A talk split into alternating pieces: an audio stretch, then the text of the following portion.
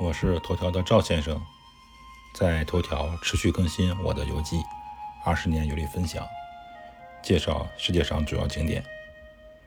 本篇文章共有二十张照片。我和老婆离开鲜花广场，步行去圣天使城堡，途中需要经过圣天使桥。我俩在桥头找了一个小店铺，垫饱肚子。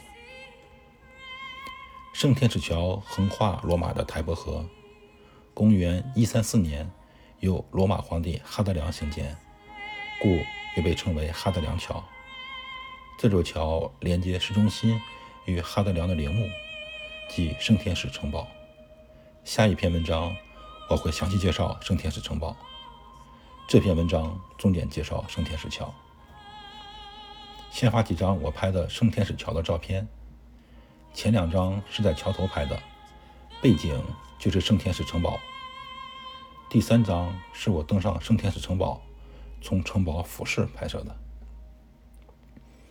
再贴几张从台北河畔拍摄的绿荫后的圣天使桥的照片。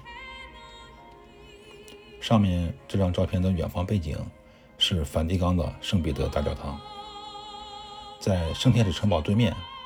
将城堡最高处的大天使和桥头的天使照放在一起对比，会发现桥上的天使雕塑非常优美。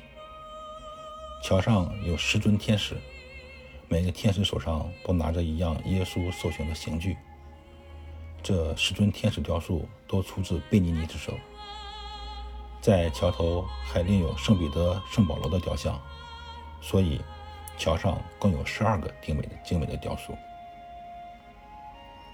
旅行就是身体和思想的修行，行万里路，读万卷书。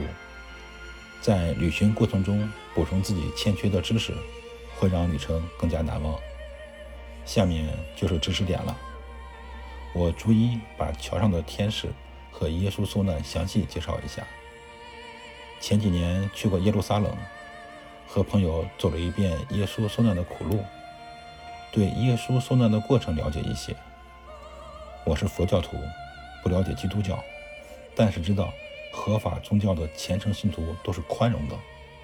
我尊重信仰耶稣的一切合法宗教的教义和仪轨，也相信各种宗教信徒都能够诸恶莫作，众善奉行。我当年没有意识到拍照的重要性，没有把全部桥上的十个天使拍全。以下十个天使的照片。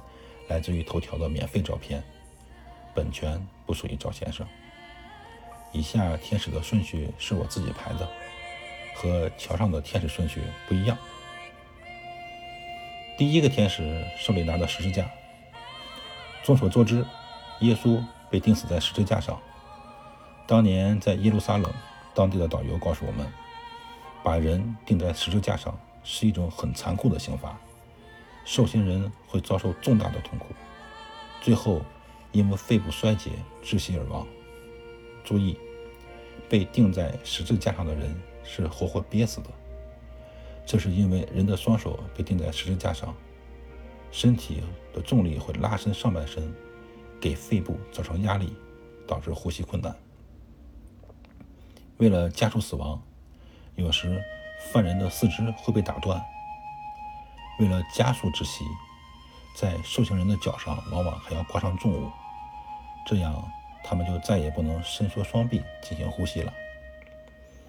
导游介绍说，我以上两个段落记录的加速死亡的方法，实际上对受刑人是一种怜悯，减少他遭受痛苦的时间。如果想要折磨受刑人，把受刑人钉到十字架上之后，在他的屁股位置。钉个木楔来拖住受刑人，还不时地给受刑人喂水，这样被钉到十字架上的人可能一周都死不了，在十字架上受风吹日晒，这种痛苦只有伟大的人才能承受。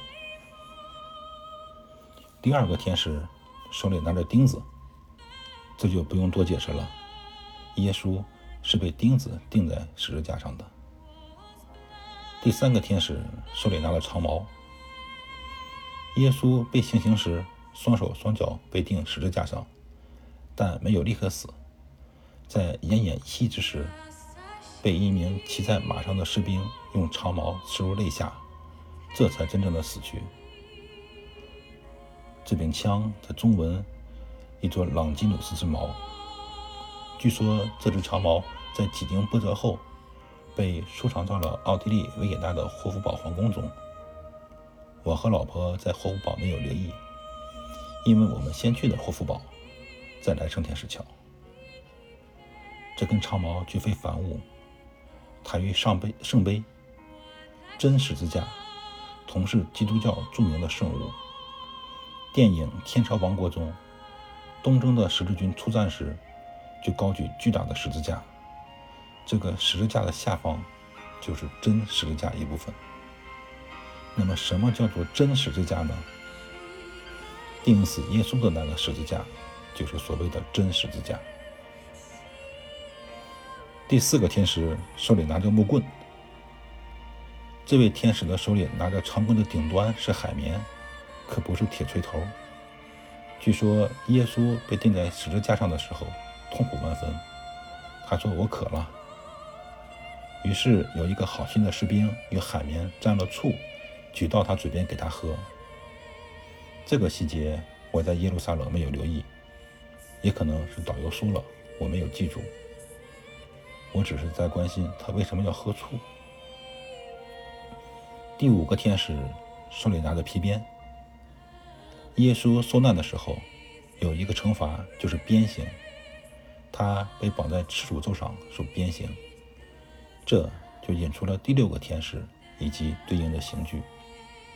第六个天使手里拿着石柱，这根石柱又被称为耻辱柱。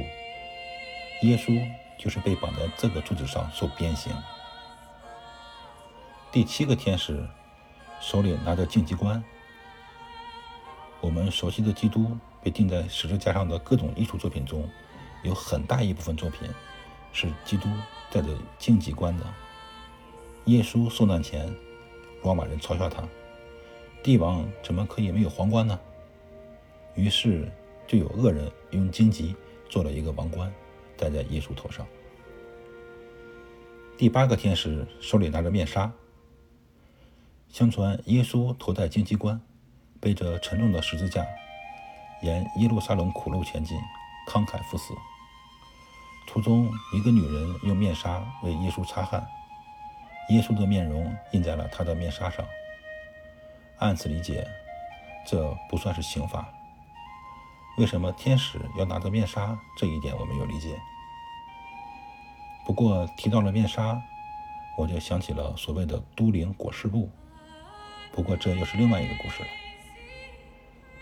第九个天使手里拿的牌子，这个天使手上的牌子写的拉丁文，据说也是侮辱耶稣的意思。至于为什么，我看不懂。第十个天使手里拿着紫袍。耶稣受难前，罗马人让他穿上了紫色的衣袍。紫色在当时象征着皇族，这也是在嘲笑耶稣。我在读大学的时候，有几件运动衫是紫色的，也算是紫袍，怎么没有体现出我的贵族范儿呢？赵先生，二零二零年七月十一日。